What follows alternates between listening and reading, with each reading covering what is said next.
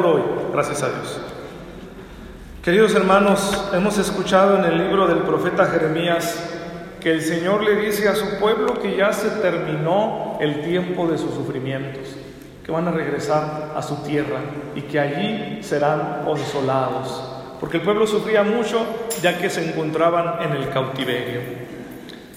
Esta obra el pueblo de Israel la va a recordar siempre, igual que cuando salieron de Egipto.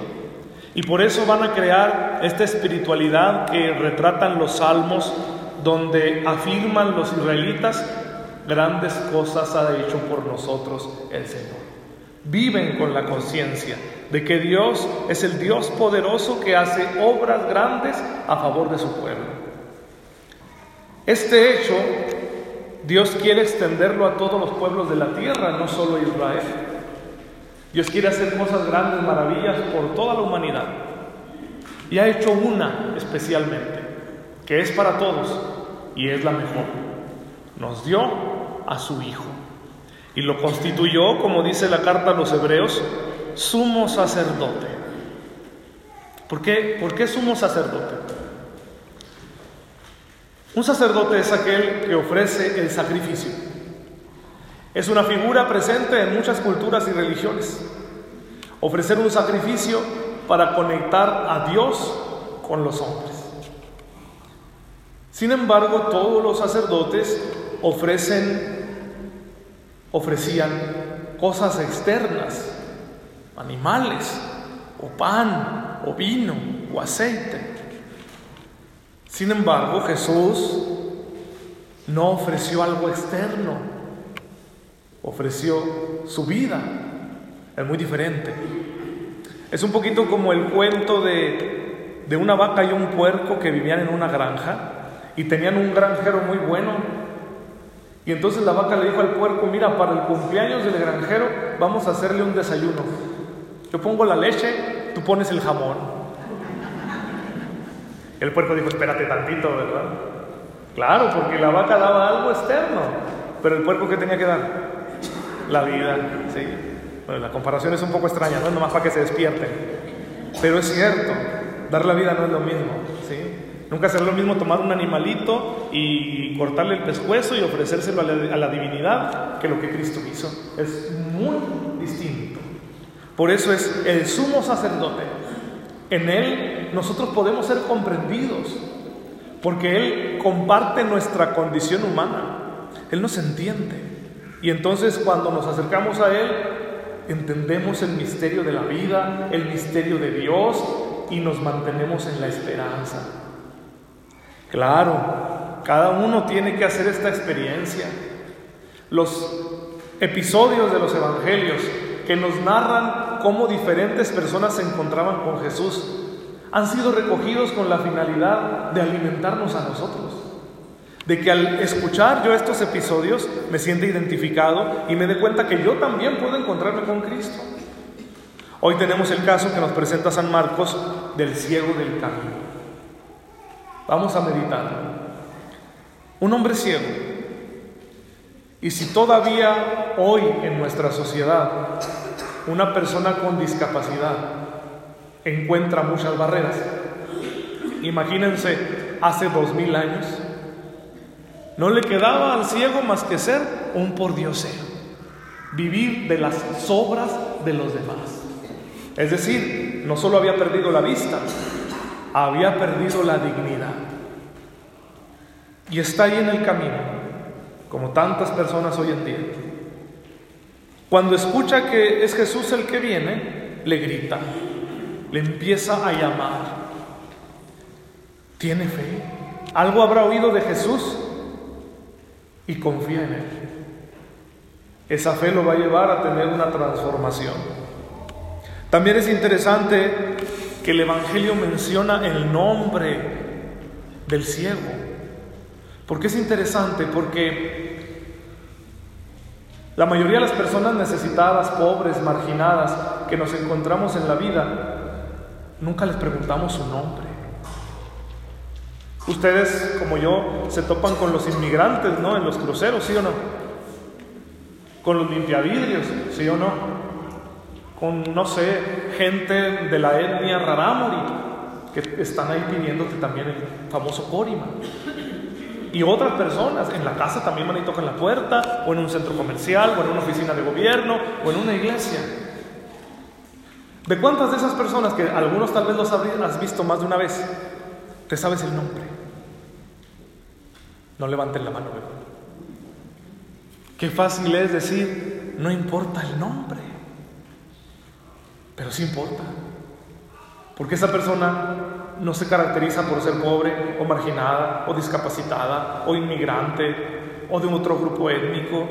No, lo que la caracteriza es que es persona, es hijo de Dios y tiene un nombre, como el ciego del camino que se llamaba Bartimeo. Bartimeo. El nombre es importante. Cuando el ciego le habla a Jesús, la gente lo regaña, porque también es cierto que al marginado todos lo ninguneamos. Al marginado todos podemos decirle, vete de aquí, quítate, no molestes. Y entonces la gente quería que ese ciego se callara, no molestes a Jesús, cállate. Pero Jesús se detuvo y dijo, tráiganme. Otro detalle interesante, Jesús no fue por él, Jesús mandó a sus discípulos por él, porque eso es lo que le toca a la iglesia, es lo que nos toca a nosotros, salir a los caminos de la vida y traer a toda esa gente a que se encuentre con Cristo como algún día nosotros nos encontramos con Él. Eso es lo que nos toca hacer, hay que hacerlo. Y luego Jesús, bueno, otro, es que está lleno de detalles este Evangelio, el ciego se levantó de un salto. Yo me pregunto si yo puedo levantarme de un salto, se me hace que no. Y tiró el manto. Y a lo mejor el manto era su única posesión. A lo mejor era su tesoro con el cual se cubría del, del clima, con el cual se tapaba de la lluvia, se envolvía en él para dormir, tal vez dormía en la calle. Pero cuando se encontró con Jesús ya no lo necesitaba. ¿sí? Cuando te encuentras con Cristo puedes soltar todos tus apegos, porque te das cuenta que no te hacen falta. Ya tienes lo que necesitas, tienes a Cristo. Si antes habías vivido apegado a tu dinerito, tu trabajito, tu casita, tu troquita, tus creencias, tus ideologías, tus conclusiones, ya lo puedes tirar todo. Porque ya encontraste lo que te falta. Y, esto es mucho más abundante que lo otro que tenías. Tira el manto, ya no me hace falta. Y eso que aún no ha recuperado la vista. Y se acerca a Jesús y Jesús le hace una pregunta obvia. ¿Qué quieres que haga por ti? Y todos estamos de acuerdo en que, pues Jesús, por favor, ¿verdad? Pues lo que quieres ver. ¿Qué le pedirían ustedes a Jesús? Así ahorita de manera inmediata. Lo que yo le pediría también es obvio. Hazme flaco. Pero aquí hay otro detalle. ¿Por qué Jesús lo pregunta? Porque es necesario tener el diálogo. En primer lugar, cuando alguien dialoga contigo es porque te está dando tu lugar de persona. Eso es muy importante. Pero además, en el diálogo, Jesús va a explorar el corazón de la persona. Porque a lo mejor tiene cegueras más profundas. A lo mejor la ceguera de aquí, de los ojos, es lo de menos. Puede haber cegueras morales, emocionales, afectivas y espirituales muy grandes. Entonces imaginemos que, el Padre Ray tiene un diálogo con Jesús. Yo le digo a Jesús, pues es obvio, Señor, hazme flaco, quiero ser flaco. Lo he soñado desde chiquito. Y a lo mejor Jesús me va a decir, oye, ¿y para qué quieres ser flaco? Porque no sé, a lo mejor si soy flaco, puedo pecar más. Guapo ya estoy, ahora imagínense flaco. Y a lo mejor Jesús dice, ¿no será mejor que hablemos de esa ceguera que tienes cuando eres cómodo y no quieres ayudar a los demás? ¿No será, ¿No será, mejor que hablemos de esa ceguera que tienes cuando estás pensando en ti mismo y en tus proyectos y te olvidas de mi voluntad?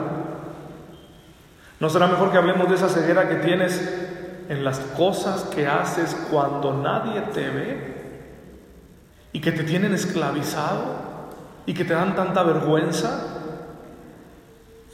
no, no se te hace, hijo mío, que esas cegueras son peores, más urgentes. Porque una catarata, un buen médico la quita. Pero la ceguera del corazón, solo Jesús. ¿Qué cegueras tienes en tu alma? Cristo está aquí para quitártelas. Para que veas, para que seas libre. Luego Jesús le dijo, vete, tu fe te ha salvado. Jesús le dio mucho más de lo que él esperaba. No le dijo, vete, mira, ya puedes ver, vete. No, tu fe te ha salvado. Lo elevó, le dio mucho más, porque Jesús es generoso, como Dios es generoso. Y entonces si nos va a dar algo, no va a ser una sanación superficial, va a ser algo mucho más grande. Que aprendas a quererte, que te valores, que te des cuenta de que tu vida es importante, que entiendas que puedes dar y recibir mucho amor. Eso es un don muy grande. Y claro, que puedas ir al cielo. Jesús da con generosidad. Obviamente aquel hombre no solo recobró la vista, sino que se convirtió en un discípulo, se puso a seguir a Jesús por el camino. Sí, porque ser sanado de algo, de alguna dolencia, de alguna enfermedad, para luego seguir con mi vida egoísta, no. No, Jesús quiere que seamos sus discípulos. Hermanos, la escritura utiliza una analogía muy interesante para describir la maravilla que Dios puede hacer en nosotros a través de Jesús. Dice el Salmo, como cambian los ríos la suerte del desierto, cambia también ahora nuestra suerte, Señor. Nuestra vida puede ser un desierto, solitario, muerto, seco. Pero cuando un río abundante de aguas cristalinas pasa por el desierto, ¿qué sucede? ¿Qué surge ahí? La vida se pone verde y ese desierto se puede transformar en un oasis y se vuelve un lugar donde las criaturas de Dios van a reconfortarse. Igual el corazón del hombre, aunque esté muerto, si dejamos que el agua del Espíritu de Cristo lo inunde, va a tener vida, se va a convertir en un oasis donde los demás van a venir y van a encontrar consuelo. Qué bonita imagen. Los que siembran llorando, cosechan con gritos de júbilo. También hay que entender esto. Este proceso es doloroso. Aprender a amar es doloroso. Hay que tenerlo muy claro. Estamos sembrando poco a poco, con la gracia de Dios, en nuestra vida para hacerla santa. ¿Y qué creen? Nos va a costar. Hay que aceptarlo. Pero pronto, no sabemos cuándo, vendrán los frutos. Cuando experimentemos los frutos, ya no vamos a llorar, vamos a estar muy contentos. Es eh, aprender a esperar. Ahora, a mí me gusta mucho decir esto, eh, y con perdón de nuestros hermanos de la Iglesia Universal del Reino de Cristo. Pero esto no es pare de sufrir. ¿sí? Si quieren ponerle un eslogan a la Iglesia Católica, cómprenme este. Yo voy a mandar a hacer camisetas con este eslogan. Sufra menos, sufra mejor, sufra por amor. Está chido, ¿verdad? Es que de eso se trata. No, pare de sufrir, no vengan nunca a la iglesia con el afán de parar de sufrir, porque eso no es lo que Cristo quiere. Si nos quiere enseñar a sufrir, a sufrir de una manera fecunda, a saber que con tus dolores y tus pruebas y tus luchas y tus errores estás cultivando tu tierra. Como decía José María Napoleón, ¿sí? siembra tu tierra y ponte a trabajar. Entonces es duro, pero es bueno. Te hace feliz saber que puedes invertir así tu vida y que no estás solo cuando lo haces. Cuando amas y sufres porque amas, no estás solo. Cristo está contigo. Dejen pues que los cure de sus cegueras y les conceda la gracia infinita para que su vida sea dichosa y sea una dicha que contagie a quienes se encuentran a su alrededor. Y así desaparecerán poco a poco las horribles circunstancias de la época en la que nos toca vivir. A veces decimos, ¿qué puedo hacer yo para que no sucedan cosas como lo de la niña Camila que fue asesinada de una manera muy cruel por un hombre sin escrúpulos y que todos tenemos la sospecha de que a lo mejor no se hace justicia porque ya sabemos cómo está este país? Híjole, te sientes tan frustrado, tan impotente y dices, ¿yo qué puedo hacer? No se trata de qué puedes hacer tú. ¿Qué puede hacer Cristo en tu vida? Deja que lo haga. Y entonces no te va a faltar la gracia del Espíritu Santo para que el día que se ofrezca, tú seas parte de la solución. Para que el día que Dios quiera y te toque enfrentar algo así, tú seas un agente de cambio. ¿sí? Pero va a ser porque Él actuó a través de ti. Porque lo dejaste que entrara y Él puede hacer lo que el ser humano no puede hacer. Amén.